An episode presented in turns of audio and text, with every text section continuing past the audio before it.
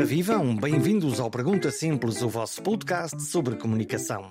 Então, como é que vai a vossa carteira? A minha emagrece a olhos vistos.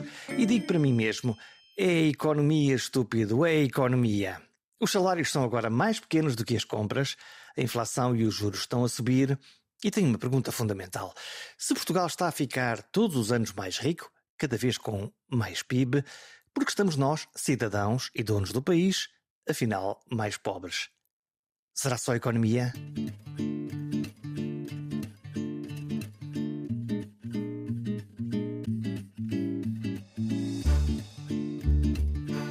O meu fascínio pela matemática dos grandes números é inversamente proporcional à minha compreensão desse lado da barricada.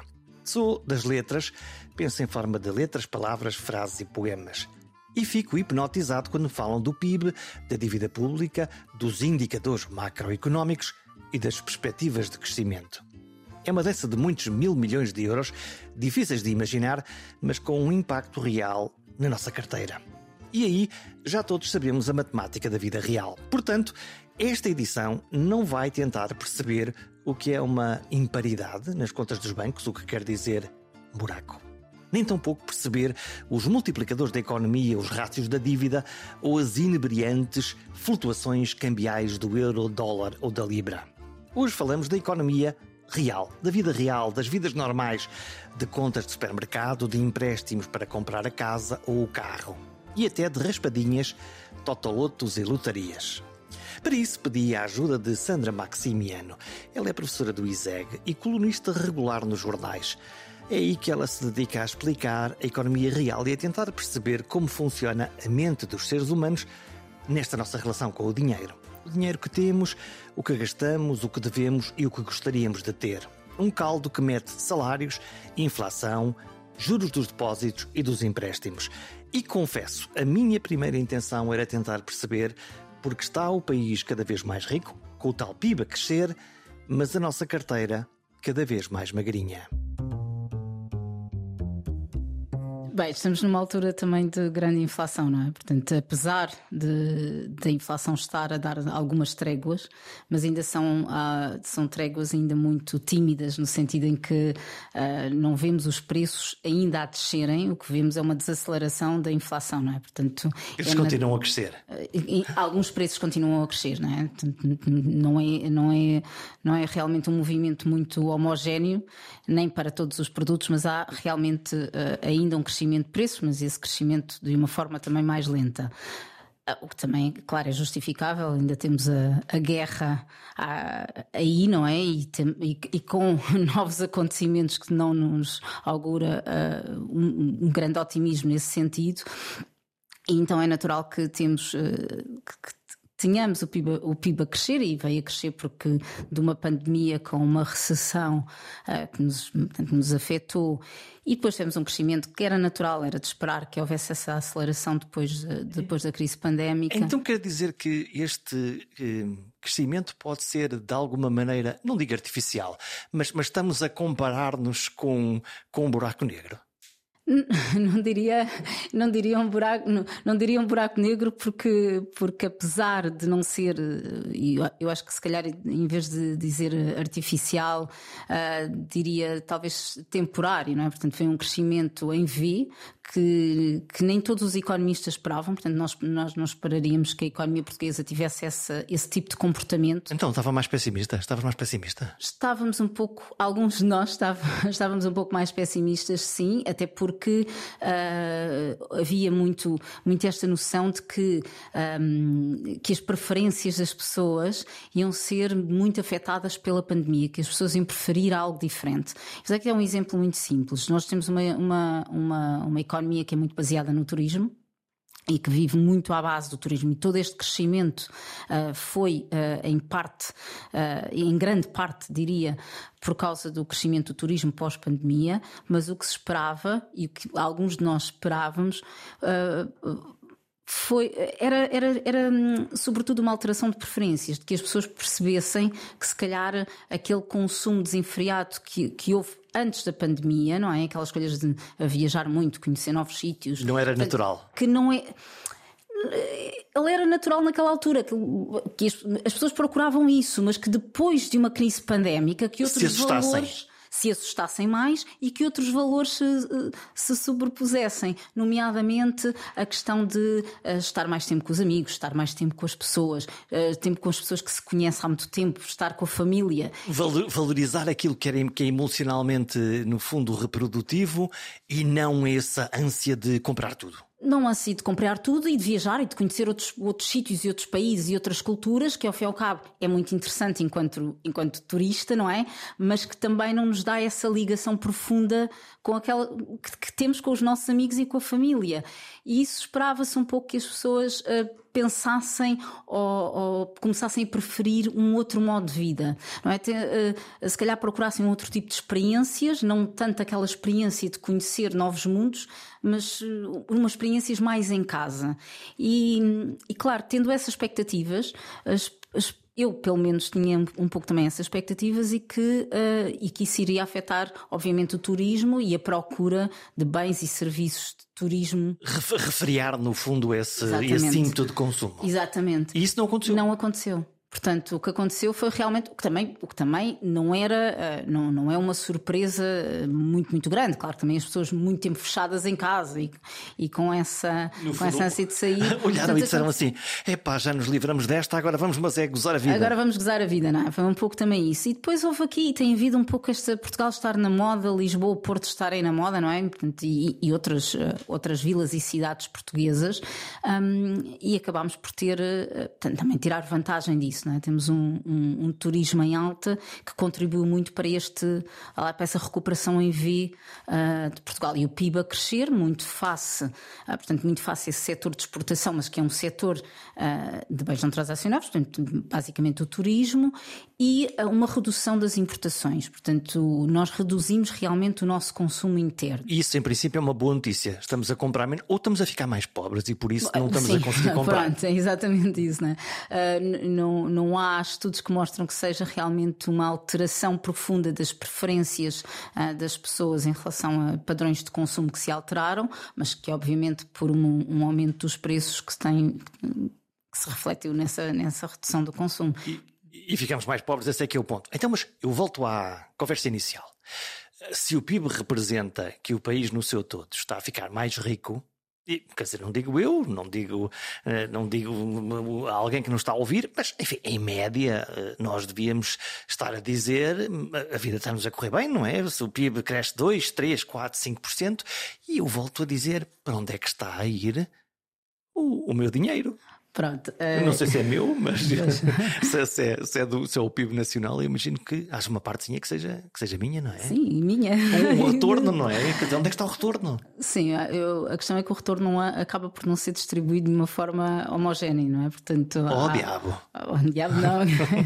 Eh, eh, claro, há uns que ganham mais, há outros que ganham menos. É certamente pessoas que beneficiaram bastante uh, com, até com a pandemia, não é? Portanto, há alguns negócios que, que que, que beneficiaram com, com, a pandemia e houve, houve a criação de valor para alguns setores e para algumas pessoas dentro desses setores. E ainda bem que eles ganharam dinheiro, até porque nos resolveram alguns problemas que nós não temos. Estou a pensar no levar comida para casa e afins. foi uma, foi um, enfim, a economia respondeu sim, sim, verdadeiramente, sim. não é? Claro, claro, uh, claro que sim, e nomeadamente uh, até, por exemplo, todos os produtos digitais, que aí não nos afetou tanto a nossa economia interna, né? mas toda a criação de, de cada vez mais de produtos digitais, de software para, para reuniões à distância, os para, para desta ensino, vida. Os zooms uhum. desta vida, né? portanto houve aí uma criação de valor muito grande uh, que não nos afetou tanto porque não foi criada em grande parte não foi criada cá em Portugal, não é? Mas, mas nós beneficiamos dela. Beneficiamos. E, e, lá está, quer dizer, aquela ideia de que eu não preciso de ir ao Porto para uma reunião de meia hora, eh, não, não preciso ir ao Funchal ou à Ponta Delgada, obviamente eh, ajuda-me aqui na, na, minha vida e, e, a criar, e a criar esse, esse, esse valor. E alguém captou esse, esse valor. Ótimo excelente. Claro que sim, e, e captou no sentido cri, não só na criação de um produto, mas estamos a falar de, nomeadamente depois na valorização em termos do mercado financeiro, de, algumas, eh, de alguns investimentos, quem os fez na altura certa, que ganham mesmo muito dinheiro. Portanto, há muitas pessoas que fizeram, que têm uma literacia financeira e têm olho para, para esse negócio do, do mercado financeiro, que investiram, por exemplo, em ações da Zoom, não é? E que. E, e que, que quem saiu a, a sorte grande, Exatamente. neste caso, a habilidade grande assim é que é. Olha, eu não posso deixar de perguntar a uma economista onde é que se põe o dinheiro. Quem, quem tem a classe média, que parece estar a morrer, a, a, classe média, onde é que põe o dinheiro? Punha nos certificados da Forro, o banco não dá nada, as ações estão voláteis, como é que é? Onde é que a gente põe o dinheiro? Pronto, uh, é assim, antes de mais. Debaixo do colchão? Eu, eu, antes de mais, deixe-me falar um pouco para as pessoas que não têm dinheiro uh, e, e, que. E, há uma grande parte da classe média, não é uma classe média mais baixa, que vive à míngua. Portanto, não, não consegue acumular nenhuma poupança. Chega ao fim do mês com basicamente uh, a zeros, não é? Portanto, não tem, não tem pode até não ter uma acumulação de dívida, mas também não tem essa capacidade de uma poupança, uh, de, uma, de uma poupança. A essas pessoas, uma grande, um grande conselho que eu posso dar é não se endividem para fazer investimentos arriscados. Porque é normalmente esse o risco que as pessoas, as pessoas no fundo fazem. Vão à procura de créditos para o consumo, por um lado, sim. para passar as férias ou para comprar eletrodomésticos sim, sim. no limite. E, e, a outra parte são pessoas que compram para quê? Para comprar tipo bitcoins dia, e coisas desse género? Hoje em dia há, um, há, um, há, uma procura desses investimentos, nomeadamente nas, nas criptomoedas, um, por pessoas que não têm uh, rendimento, uh, portanto, não têm poupanças para investir e não têm um perfil de risco que lhes permita suportar esse investimento. Não sabem que podem perder tudo. Sim, não sabem que podem perder, realmente perder mesmo tudo. E em bom rigor, na realidade até nem sabem. Eu, por exemplo, não sei se devo comprar esta criptomoeda ou aquela. Não faço a Sim, não têm, não têm a informação adequada e a informação que existe ou que vão à procura. E hoje em dia acaba por haver muita informação nos, nestes, nos vídeos do YouTube, no Instagram, tanto nas redes sociais. É informação ou é poluição? É, uma informação muito poluída. Portanto, eu diria que em grande parte é poluição, há alguma informação, mas é preciso saber, que é preciso ter uma literacia financeira para perceber como é que selecionamos a boa e a má informação? Quer dizer, porque eu estou aqui a pensar, na, até não, não tem a ver com as criptomoedas, mas gosto muito daquelas páginas da, da, internet em que nós estamos à procura de um produto ou de um serviço e que dizem: Olha, está aqui o top 10 das aplicações que, que podem ajudar-te naquilo que estás à procura. E eu, eu, fico sempre fascinado, vou lá ler, normalmente são, até são coisas bem feitas, há isto, há aquilo, há outro, uh, as 10, e eu depois esperaria aquele parágrafo final que é assim: das 10 que nós acabamos de, a 1 e a 3 é que são boas. Não, não, é tipo, agora desenrasca-te e vai aí por aí fora. Sim, exatamente. Não existe, não, não existe uma. Olá, existe essa informação que é deixada para o consumidor depois decidir, não é? E, que eu não percebo. E que não percebe, claro. Esse é que é o ponto, não é? Sim. E, e... e é um perigo muito grande. Portanto, não é, é, realmente esse, é este perigo que é muito grande. E vê-se também que estes, estes investimentos, nomeadamente na questão das criptomoedas, eles estão a ser feitos por pessoas novas Portanto, uh, até estes, estes jovens entrar no mercado de trabalho que não têm grandes rendimentos e que estão à procura de se endividarem com esta perspectiva de fazerem dinheiro rápido. O Eldorado, no o fundo, Eldorado. é quase o euro milhões de eu sou inteligente, estou aqui a ver uma oportunidade que ninguém viu e, e não, não, não, e pode ser tudo, não é? Sim. Pode acontecer tudo. E, e, realmente ainda é mais perigoso do que propriamente. A questão das pessoas também jogarem, não é? Jogarem muito nas raspadinhas, jogarem muito no, no, no, euro milhões e, e, quando, quando vemos as pessoas que, que jogam com uma grande frequência, são pessoas que realmente aquele dinheiro faz falta mas têm sempre com aquela expectativa, não é? Com o sonho de poder, de poder alcançar uma vida melhor. Portanto, para essas pessoas eu não, eu não queria acabar com o sonho disso poder acontecer. Não acho que exista um mal ao mundo uh, de se jogar de vez em quando. Não, é, não, é? tenham um juízo. No fundo, não, não, não comprometam a vossa vida sim, com esta. Sim, e sempre que possam, sempre, sempre que possam, uh, o, o melhor que têm realmente a fazer é quando existe algum dinheiro de lado, é pagar as dívidas. Portanto, para bater, para, aos créditos. Exatamente. É, é, é, o, é, o, é, lá, é a maior poupança que estas pessoas que não têm realmente poupança podem fazer e podem fazer por si no futuro. Só que não a percepcionam assim, porque se quando se endividaram para comprar um eletrodoméstico ou as férias tiveram uma recompensa que foi poder ir, poder fazer, poder ter, eh, esse abate à dívida é percepcionado quase como, como, como um saco sem fundo, não é? Um dinheiro que se põe lá. Sim, é, é um, é um pouco é um pouco. As pessoas, existe este enviesamento chamado, de, em inglês diz muito, de mental accounting. accounting. So, eh, basicamente o que significa é que as pessoas têm, põem o dinheiro em contas diferentes na sua cabeça, não é? Uhum. Portanto, é, é como é? se tivéssemos aqui uns saquinhos. Basicamente eu dizer assim: ah, este dinheiro é para as férias e é só para as férias. É o porquinho milheiro. É o, o porquinho milheiro, é terem vários porquinhos milheiros e depois uh, terem aqui uma dívida muito grande, mas aquele dinheiro é para as férias, não se mexe naquele dinheiro. Portanto, e isso acaba por ser, uh, por não ser uh, racional uh, fazer isso, porque às tantas então, tem aquele dinheiro, temos a dívida que está a pagar um juro muito mais alto, portanto, e, no fundo é, é irracional. É irracional. Nós somos. Uma, uma, sempre que eu uh, me dedico a provocar os economistas, que é um desporto favorito que eu tenho, que é sempre dizer: mas porquê que, porquê que vocês não acertam mais nas previsões e não dizem eu avisei e dizem atenção que vai acontecer antes e qual é a solução? Mas a, o meu desporto favorito, que é, que, é de, que é de provocar os economistas, é a dificuldade de prever o que é que pode acontecer num movimento económico tem a ver com o quê? Tem a ver com a nossa própria, o nosso próprio comportamento que sabe Deus para onde é que vai?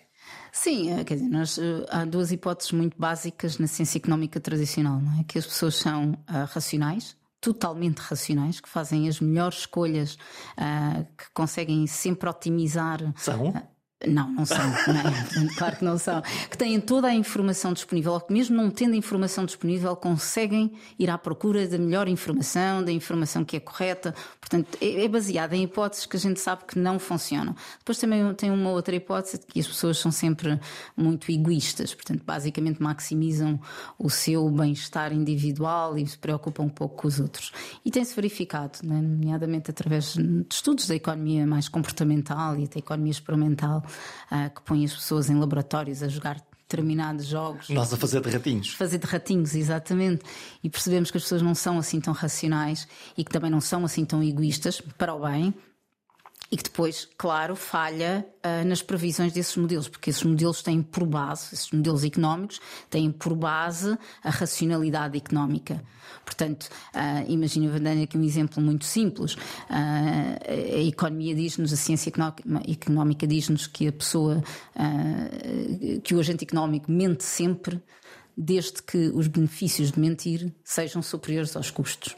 É, portanto, é uma hipótese básica. Essa lei é muito assustadora. Basicamente, é que, quer dizer, não somos seres morais, não é? E isso nem sempre se verifica, porque para algumas pessoas verifica-se, para outras não se verifica, não é? é exatamente como assume que uh, os trabalhadores, um, se não tiverem um incentivo a cenourinha, não é? Basicamente também vão se, vão se encostar à, à vão fazer ronha. vão fazer ronha, não trabalham e, portanto, não existe motivação intrínseca para o trabalho. Portanto, e, e o pau de marmeleiro? Que é, para, que é para obrigar, não é? Exatamente. Senão ele pode marmeleiro. E, e, essas, essas hipóteses falham, não é? E quando estamos a construir modelos económicos que são baseados nessas hipóteses, eles acabam por, por não ser por não ser corretos. E nomeadamente as expectativas racionais, não é? Portanto, nos modelos mais macroeconómicos que têm muito uh, que, muito baseados no que, no que, as pessoas pensam que pode acontecer uh, e são baseados num modelo de expectativas racionais. E as pessoas não têm expectativas racionais, as pessoas fazem expectativas um bocadinho adaptativas um, e depois têm todas esta, estas emoções e, enviesamentos cognitivos que lhes vão afetar, uh, vão-lhes afetar as escolhas e, e, e, as expectativas que têm não é, para o futuro. Portanto, os modelos falham. E, portanto, vamos decidir em função do desejo e do medo? Nós decidimos em função do desejo, em função do medo e muito em função do que os outros fazem. Portanto, é o tal comportamento de manada, não é? É um, um efeito, um, isso, é, isso, é, quase uma, isso é uma epidemia no fundo. Ah, sim, claro. Este Claro, fez, sim. o outro fez, os meus Claro, amigos sim. fizeram, então eu também posso fazer? Sim, sim. E é por isso que é muito perigoso, obviamente, qualquer. eh, e aqui não, não, não, não, não- estou aqui a querer atacar os mídias, não é? Mas, eh, nomeadamente, determinados, eh, lá, de- de- determinados anúncios, eu estava a pensar em específico à cabeça os anúncios do placar, é? Ou desses, desses jogos online, e em que se. Com as redes sociais, que é muito mais fácil de percebermos o que o outro faz, mu- O efeito de multiplicação e de, e de- e de ver o que é que ele está a fazer. Sim. E isso, eh, e há muitos estudos que mostram isso, não é? Portanto, que basicamente que as pessoas fazem o que os outros fazem, porque lhes dá algum conforto. Que é assim, em- em- sobretudo quando eu não tenho informação completa, se eu não tenho informação perfeita, se eu não sei qual é a melhor escolha que eu devo fazer, pelo menos o outro a fazer dá-me dá um conforto psicológico. É a porque- teoria da carneirada. Se outros estão a fazer, provavelmente é porque não é assim tão errado. Exatamente. E, e- e depois, e depois também há o desconforto de não seguir a norma. Porque até pode ser que esteja errado, mas eu não sei. Se calhar quem está errado sou eu, não é? E Portanto, por isso, na- na dúvida, na eu, vou, dúvida- eu vou. Então, mas isso não pode, isso pode ser profundamente arriscado se alguém disser que o banco X pode falir amanhã Claro. E vamos lá todos buscar o Claro, dinheiro e- claro. e, e não há, Sim, e não sim, há sim, dinheiro, não é? Convém dizer à malta que eh, o dinheiro é um multiplicador no fundo. E é muito, é, é mesmo um grande problema. Aliás, nós temos várias experiências que mostram as chamadas bank runs, portanto, e que fazemos essa, ah, portanto, em laboratório, portanto, testes em laboratório os com os vários bancos, dos ratinhos, em que basta uma pequenina informação, ah, muito subtil até, de que o banco está com algum problema, em que basicamente começa um dos jogadores a retirar o dinheiro e aquilo começa, é um efeito manada e o banco ah, vai à falência. Vai à falência. Eh, Então, mas, mas isso, lá está. É muito curioso a nossa relação, a minha relação com, com, com a banca é, por um lado, nós sabemos para que é que o banco serve. E quando precisamos de comprar uma casa ou um carro, sabemos mesmo para que, para, para- que serve, sabemos que vamos lá o dinheiro, temos essa sensação de, de segurança e que eles estão a, a juntar a economia. Todavia, quando as coisas correm mal, hum, não preciso sequer de citar exemplos, porque temos todos muito presentes e aquilo corre mesmo mal, o, o contribuinte é chamado a pagar a conta. Sim. E, e nós nem compreendemos muito bem várias coisas, quer dizer, que é porque, porque é que temos que pagar, porque é que não pode simplesmente fechar a porta e não. é- é- são coisas que. Quer dizer, que nos assaltam estas dúvidas. Sim, porque nós, quer dizer, quando, quando estamos a falar de grandes instituições financeiras, de que se deixamos cair ah, uma grande instituição financeira, podemos ter aqui um efeito Dominó. lá, dominó. Portanto, é preciso segurar. Estanca, é preciso estancar uma hemorragia, no é fundo é preciso isto. estancar a hemorragia. Portanto, é, se calhar é, é deixar falir, é muito diferente deixar falir uma empresa, sei lá, pensar agora numa empresa de calçado, não é? Portanto, a empresa foi à falência. E há outra que produz sapatos Há e a outra que coisa vai. produz sapatos e, e uma não tem, não tem um grande impacto na outra, não é? Agora, no sistema financeiro em geral ah, e com a interligação que existem desses produtos financeiros, há exatamente o grande risco de depois haver um- uma, uma avalanche. Estão a gostar do Pergunta Simples? Estão a gostar deste episódio? Sabia que um gesto seu me pode ajudar a encontrar e convencer novos e bons comunicadores para gravar um programa? Que gesto é esse? Subscrever. Na página perguntasimples.com tem lá toda a informação de como pode subscrever. Pode ser por e-mail, mas pode ser, ainda mais fácil, subscrevendo no seu telemóvel através de aplicações gratuitas como o Spotify, o Apple ou o Google Podcasts. Assim, cada vez que houver um novo episódio, ele aparece de forma mágica no seu telefone. É a melhor forma de escutar o Pergunta Simples. Olha, isto, isto é um podcast sobre comunicação e eu não posso deixar de perder esta oportunidade, já que estamos a falar aqui dos bancos, que é porque é que quando aquilo corre mal e podemos dizer assim, olha malta, isto deu prejuízo, isto está aqui um buraco, há aqui a tapar.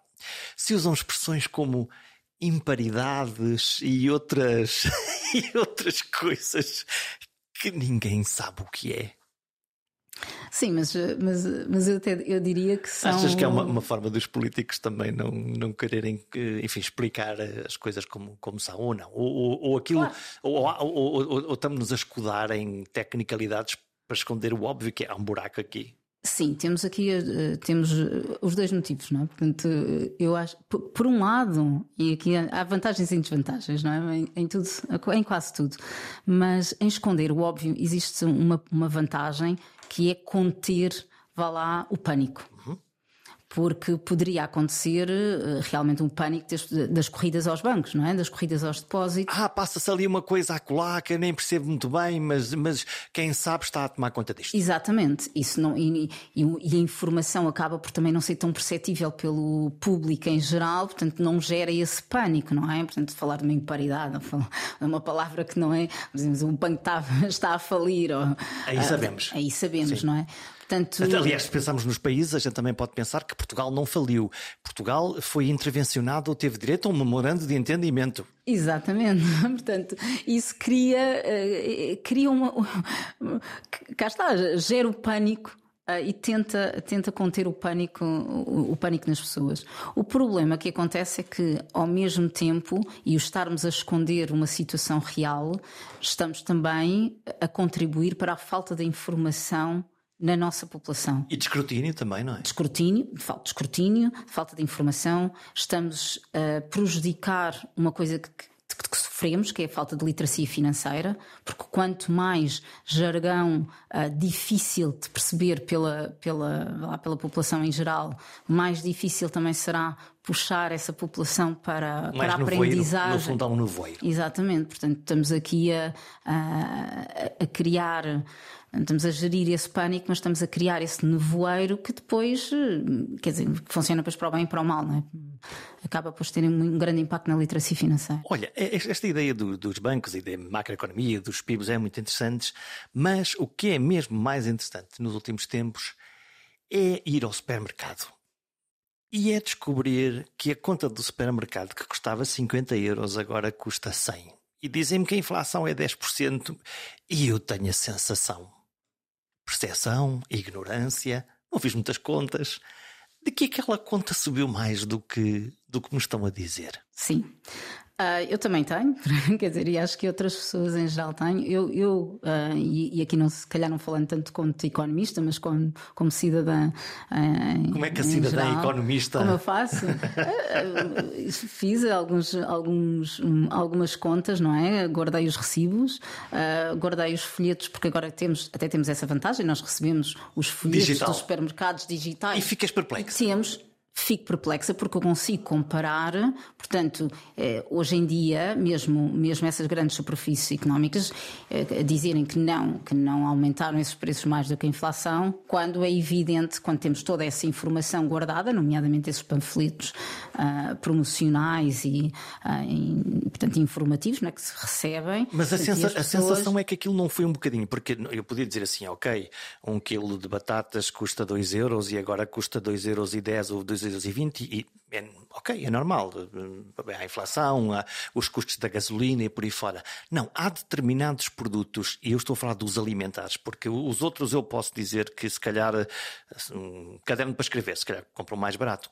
Nestes que estamos a falar, batatas, arroz, leguminosas, eu tenho mesmo que o, que comprar, eu tenho, tenho mesmo que os levar para casa. Sim, são produtos essenciais, portanto, o, o, é o que nós dizemos, em um jargão mais uh, económico, não é? Que nós temos, são produtos com uma elasticidade muito rígida, não é? Que a pessoa, portanto, não existe uma resposta do consumidor a um aumento de preço com uma redução drástica na procura. Não pode haver porque eu preciso de consumir, não é? é vamos pensar que nós, na nossa tradição culinária, nós usamos sempre azeite, cebola e alho, não é? Fazer aquele refogado essencial. E vamos comprar portanto, sempre esses, esses e vamos alimentos. comprar sempre esses alimentos. Portanto, o que significa é que, por muito que aumente o preço, a nossa redução na, no consumo desses bens não pode cair muito drasticamente.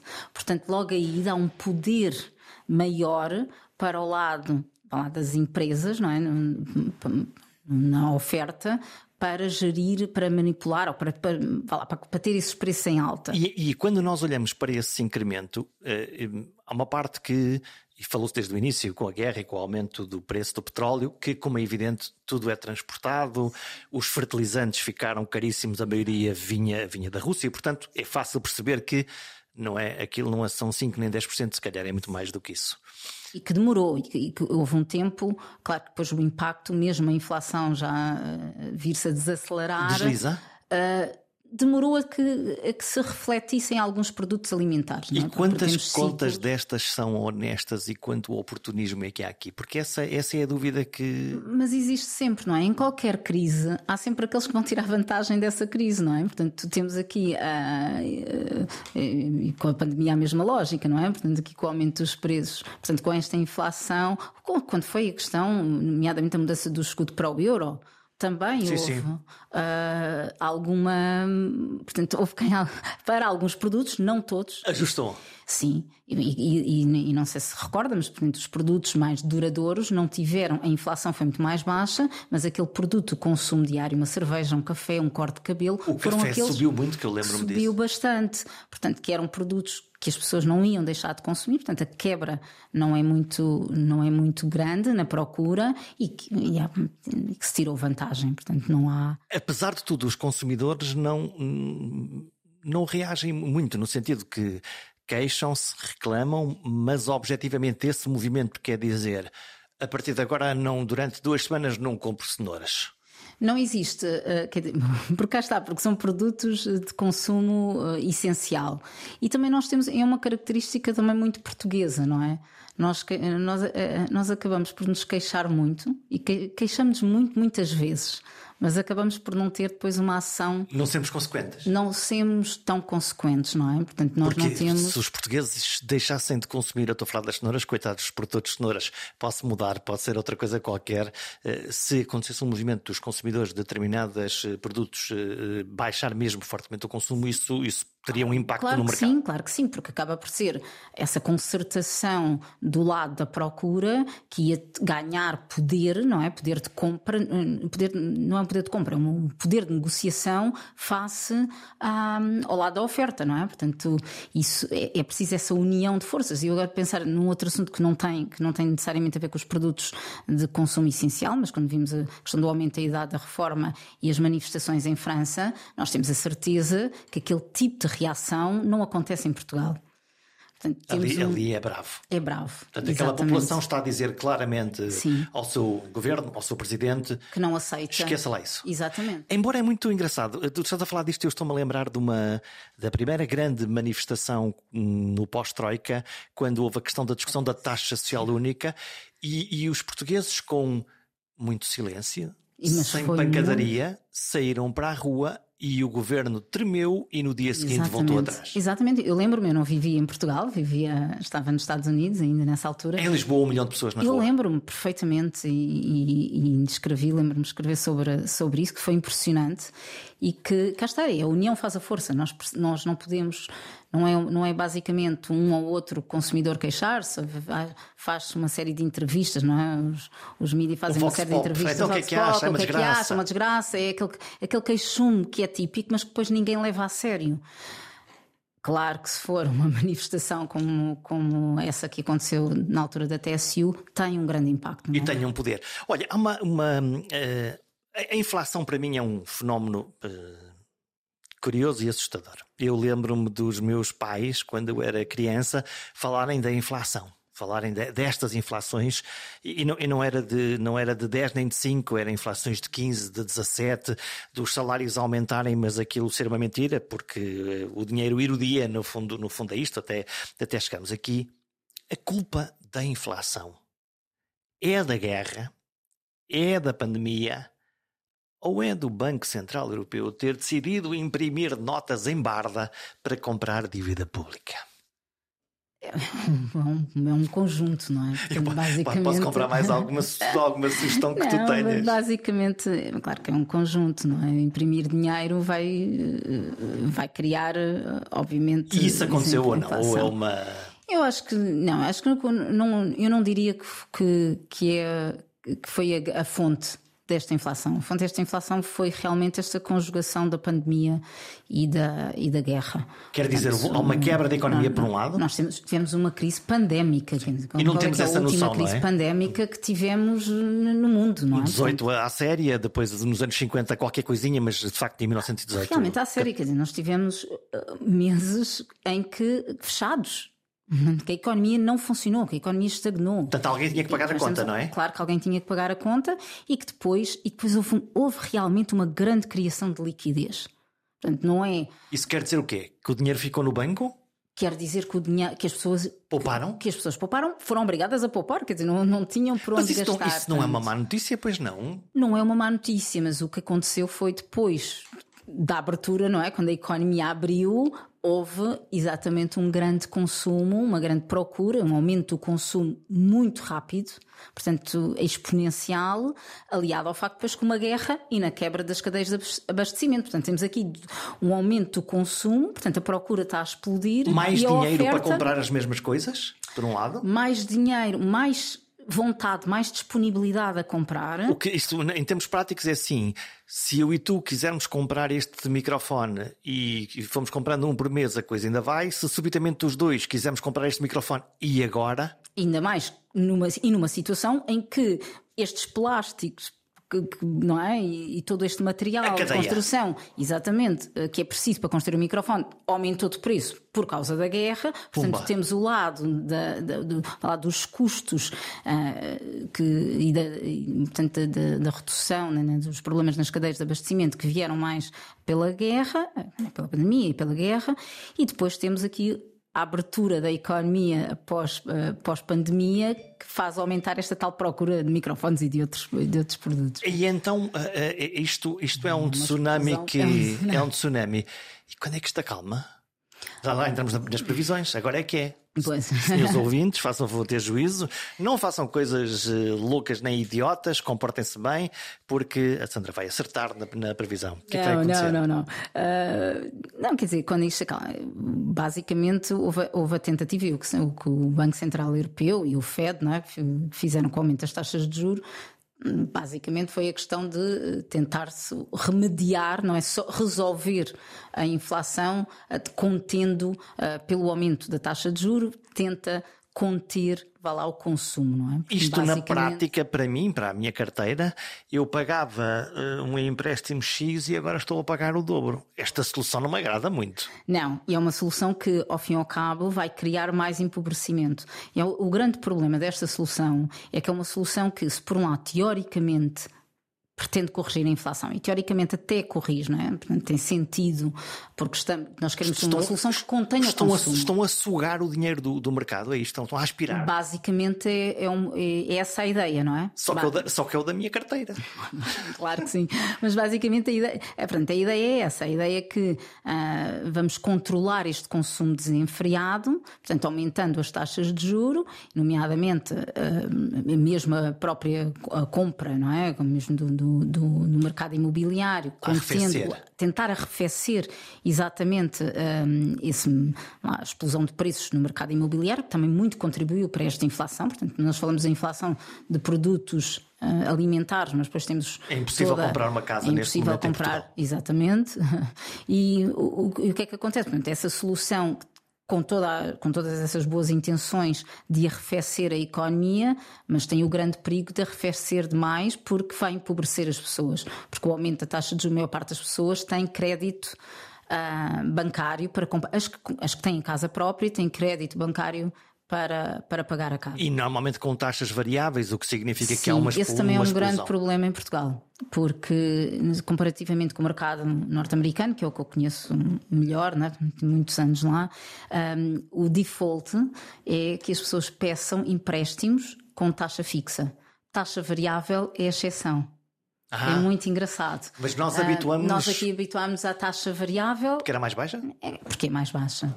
Mas isso tem muito a ver também com. Cá está, é a própria a falta de literacia financeira. Porque a literacia financeira não, não significa apenas sabermos calcular juros compostos e juros simples e, e fazer aqui alguns cálculos já ou investir no mercado financeiro. Já, já, já está perdido, não é? Mas não significa isso. Literacia financeira significa que eu vou conseguir pensar mais do que hoje, vou pensar um bocadinho no que vai acontecer amanhã, no que pode acontecer amanhã, vou pensar se sou uma pessoa que consiga assumir muito risco ou não. Um, o que é que eu espero uh, que o meu ordenado venha a acontecer daqui a 10 anos? Será que tenho suficiente para a minha reforma ou não tenho? Será que quando é que eu vou conseguir pagar este empréstimo? Se vou conseguir pagar de todo? Lá está a tenho cigarra e a formiga. Exato, mas fazer este tipo de planeamento, este, este, este pensar na coisa. E, e depois há um, um, Nós somos muito otimistas, mesmo quando o banco nos apresenta, vamos pedir um empréstimo a 30 anos, e nós recebemos aquela folha com os anos todos, não é? Portanto, temos lá. Ninguém lê.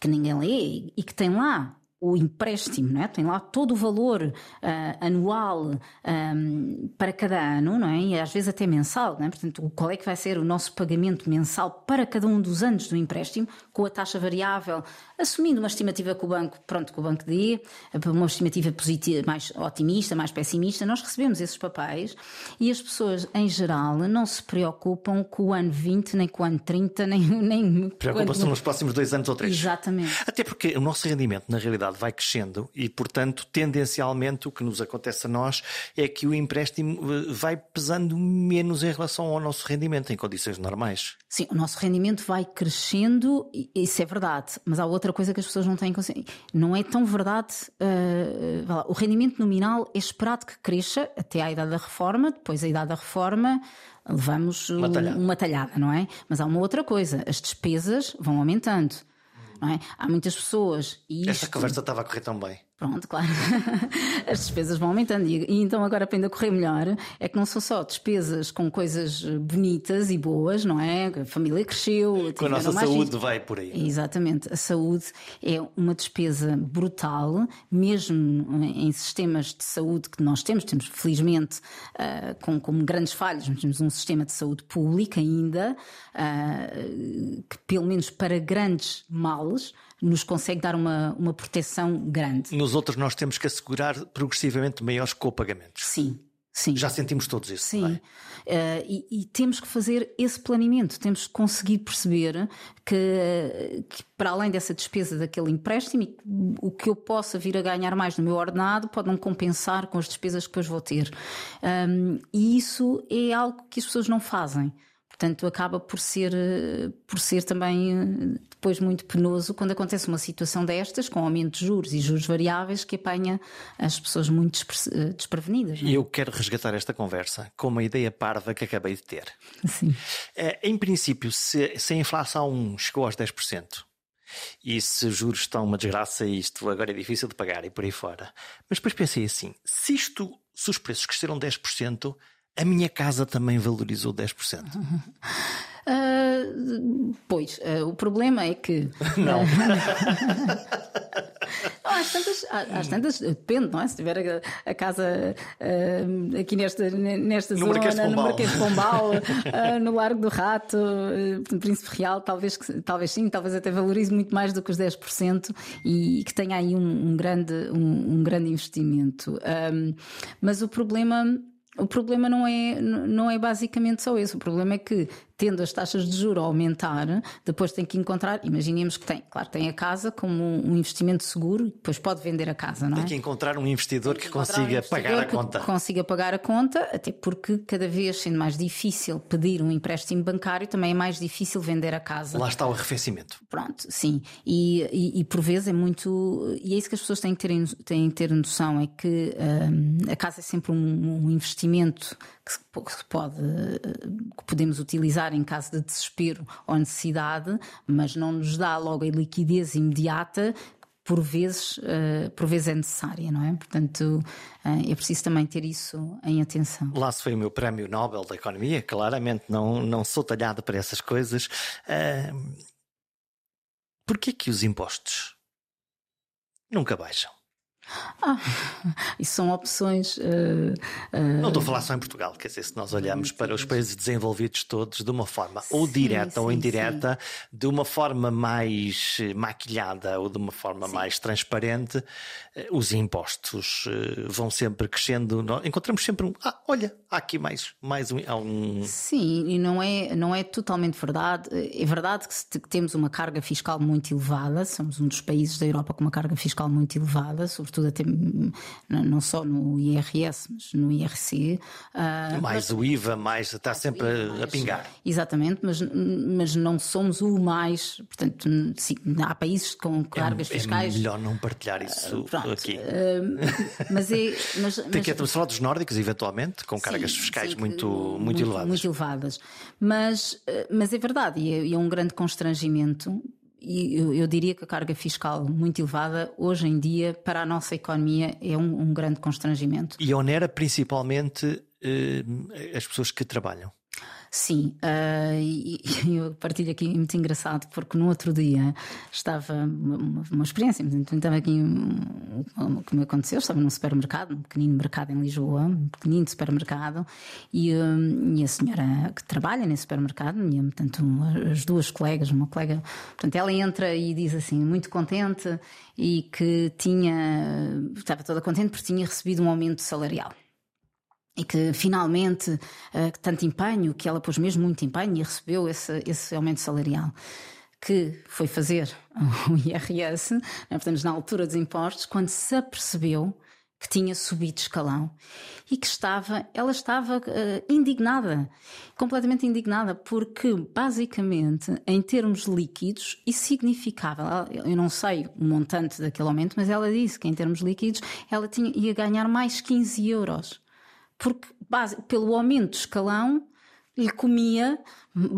basicamente todo aquele aumento. O sistema devia ser proporcional, não é? Sim, devia ser, eh, no fundo, gradativo, devia ser gradativo, mas não é sempre, não é? Há momentos Sim. em que não é. Não, no, exatamente naqueles momentos da transição, basta que a pessoa, uh, não é? Que, que, que aumente escalão, que 5 euros que faça que aquela pessoa aumente escalão. Ou lá foi o aumento. Lá foi o aumento, às vezes até pode ser prejudicial, isso aí foi corrigido, não é? Portanto, já tínhamos alguns problemas uh, que foram nos escalões que permitiram corrigir isso, que era para não, vá lá, não desincentivar ao trabalho. Eu não quero esse aumento. Quer dizer, para que é que eu vou esforçar para que depois no final o aumento é tão pouco, ou então nem é um aumento, Sim, pelo contrário, sou prejudicada. Portanto, isso aí era, uh, não fazia sentido nenhum. Mas mesmo um aumento que fique nos 10 euros ou nos 15 euros uh, desincentiva muito ao trabalho. Isso é um grande problema. Depois temos o problema do IRC, um, que obviamente. Que é o imposto sobre os lucros das empresas. Das empresas, o, imposto sobre o lucro das empresas, que também é muito alto,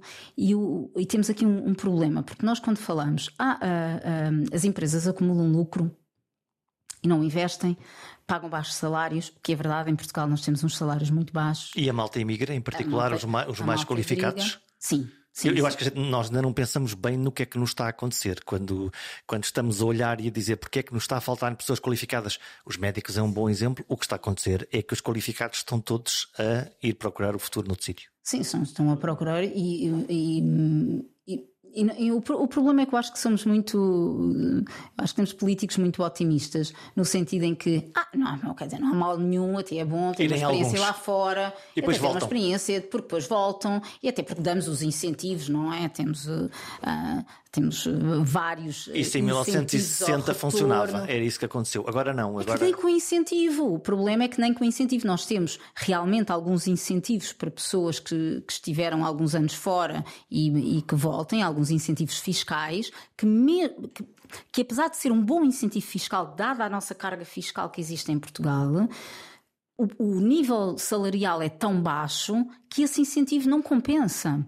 E depois há um outro problema, não é? Se deixarmos que as pessoas emigrem por muito tempo, em idades em que estão, eh, que são idades jovens, em que vão procurar, vão ter filhos, vão, ter filhos, não é? vão, vão criar relações fora. E vão é se sentir difícil. numa nova casa, Sim. enfim, porque a Europa neste momento é Sim. é muito a nossa casa Sim. e portanto é muito tranquilo ficar. É muito tranquilo ficar, é, é fácil viajar e vir visitar vir cá a família, fazer, vir cá a família ir, uh, sim. E os, o, também o facto da comunicação ser muito, a comunicação à distância, não é? Hoje em dia também facilita, uh, facilita muito mais uh, essa, essa a diminuição da saudade não é? e da ligação à, lá, à terra.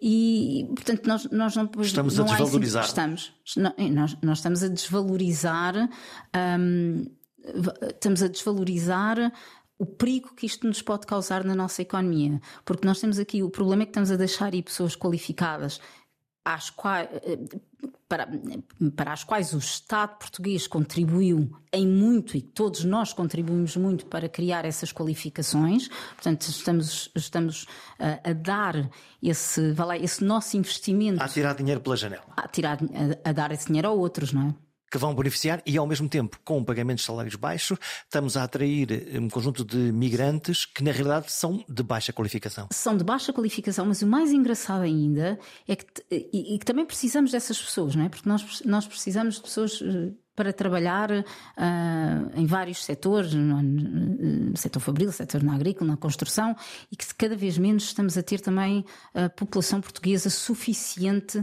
para dar resposta e disponível para trabalhar nesses setores e também, também muito a ver com a crise demográfica que, que estamos a sentir. Mas o problema é que, mesmo assim, não está a ser tão fácil uh, capturar esses próprios imigrantes, mesmo para os salários baixos. Vêm, ficam e vão-se embora rapidamente. Eles, se encontrarem uma oportunidade num outro país aqui sonho, Pode procurar, pode perguntar a qualquer lá, imigrante uh, com mais baixas qualificações se o sonho dele é ficar em Portugal ou uh, ir para uma Alemanha ou ir para uma Suécia ou a ir para um Luxemburgo. É, é fácil. Eles não... Basicamente, isto aqui é, é, é uma, um ponto de transição, é um país onde é mais fácil conseguirem, vão lá, um visto de residência que depois lhes permite moverem-se na Europa. Portanto, é, acaba também mais facilmente depois moverem-se na Europa. Portanto, é um ponto de passagem, no fundo. É um ponto de passagem. Portanto, estamos aqui a criar uh, estes, dois, estes dois problemas. Não temos salários. Uh, mesmo ao nível do salário médio, o salário uh, mínimo não é suficientemente atrativo para as mais baixas qualificações, e depois uns salários um pouco mais elevados que não são de todo suficientes para, para pessoas com bastantes qualificações. Eu quase, é, quase não, é mesmo uma caricatura, mas eh, não tarda muito, o salário mínimo ultrapassa o médio. Sim, uh, cá está, tem, vantagem, tem vantagens e desvantagens, mais uma vez. É muito bom que o salário mínimo tenha vindo a aumentar. Mas é muito mau que, que o teto do salário médio uh, é muito, tenha esta, quase estagnado? É muito mau é que, que nós não tenhamos um, um, um, um, tecido empresarial com capacidade de pagar bons salários. E o, o facto de, de, haver essa aproximação do salário médio uh, ao salário mínimo, o salário médio é uma estatística, não é um cálculo. Portanto, significa que para aquele cálculo entraram todos os salários pagos na economia. E o que é que acontece é que, claro, os, o, o, salário, o salário baixo tem vindo a aumentar, não tem havido um aumento depois dos salários mais altos e acaba por haver essa aproximação do salário médio com o salário, com o salário baixo. Portanto, aqui eu, eu não diria que o perigo é termos um salário mínimo a crescer, não é? Isso é bom porque combate a pobreza aquela pobreza que é mesmo uh, que, que, que, temos que combater, não é? Que faz parte dos direitos humanos. Nós, nós queremos pessoas com, uma, com o um mínimo de dignidade. E entretanto a classe média? Só que a classe média está cada vez mais pobre.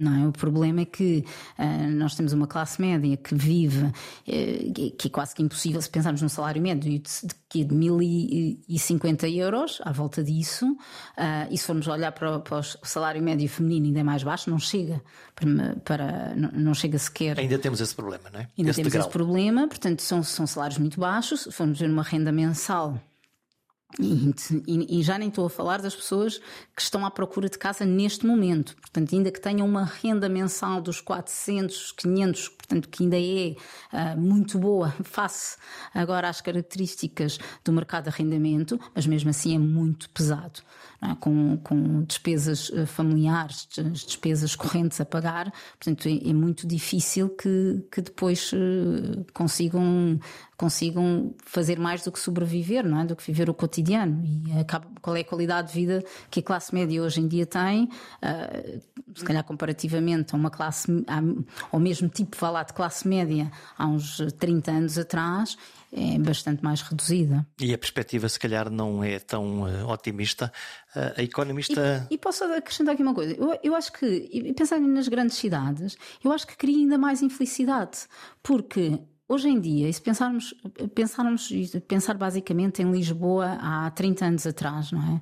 A oferta de Lisboa há 30 anos atrás não é a oferta que Lisboa nos permite dar hoje, ou Porto, ou outras grandes cidades em Portugal. Estamos falando de Porto e Lisboa. E é muito difícil para a nossa classe média, para, os nosso, para a nossa população, com os salários portugueses, usufruírem do que Lisboa hoje oferece, por exemplo. E isso cria, é, cria uma infelicidade, cria uma, uma sensação. Hum, de não se ter, não é? A gente, eh, as pessoas são mais infelizes quando lhes é evidente o que não chega, o que, o que não têm acesso. Por isso é que se diz muitas vezes que os povos em África têm tão pouco e estão tão felizes, mas porque não têm à volta, não é? Se formos pensar naquelas uh, vilas mais remotas, basicamente não têm uma oferta Uh, de, de, coisas, não é? De bens e serviços onde possam comprar, não é? Portanto, não existe essa oferta. Não existindo essa oferta, as necessidades ou a procura também é mais baixa. E aqui, neste caso, nos grandes centros, nós temos essa oferta por um lado. Mas não é. Estamos acessível. a ser empurrados para, no fundo, para, para a grande periferia, Sim. por um lado, o que, o que gera essa, essa infelicidade. É, é uma minha sensação quando vou à Europa. Vemos, e depois vemos, Sim. não é? Nós, nós vemos a oferta, por exemplo, de restaurantes onde. Uh, mas não são para nós, não é? Mas não são para nós. É exatamente isso. Toma lá aqui uma refeição, olha, custou, é maravilhosa, mas custa 200 euros. Não é para nós. É para o turista. Exato. Olha, olha, olha aqui o, um quarto de hotel eh, no Algarve em agosto é extraordinário e custa 340, 350, 400 euros por dia. Uou! Sim. Quem, é, quem vai é, dormir aqui? Não é para nós. E, e realmente é, acaba por ser. Eh, isso gera mais infelicidade, é isso que eu, quero, que eu quero, queria dizer, é que é, porque é evidente, é evidente a nossa incapacidade. Portanto, e a, portanto, a insatisfação ah, da população vai ser cada vez maior se não conseguirmos aumentar, ah, aumentar os salários. Impossível que não seja. Quem se lembrou de dizer que o dinheiro não traz felicidade é seguramente alguém com muito dinheiro. Se calhar deveríamos postular: quem não tem dinheiro é menos feliz. Quem tem algum dinheiro e vê a inflação golosa a desvalorizá-lo fica ansioso. Esta coisa de empobrecer é uma ideia que me aborrece. Não vos acontece o mesmo? E a equação de ricos cada vez mais ricos e pobres cada vez mais pobres está a precisar de ser arranjada. Senão a economia deixa de ser uma respeitável ciência e passa a ser uma descarada desculpa. O que é que me dizem? Até para a semana.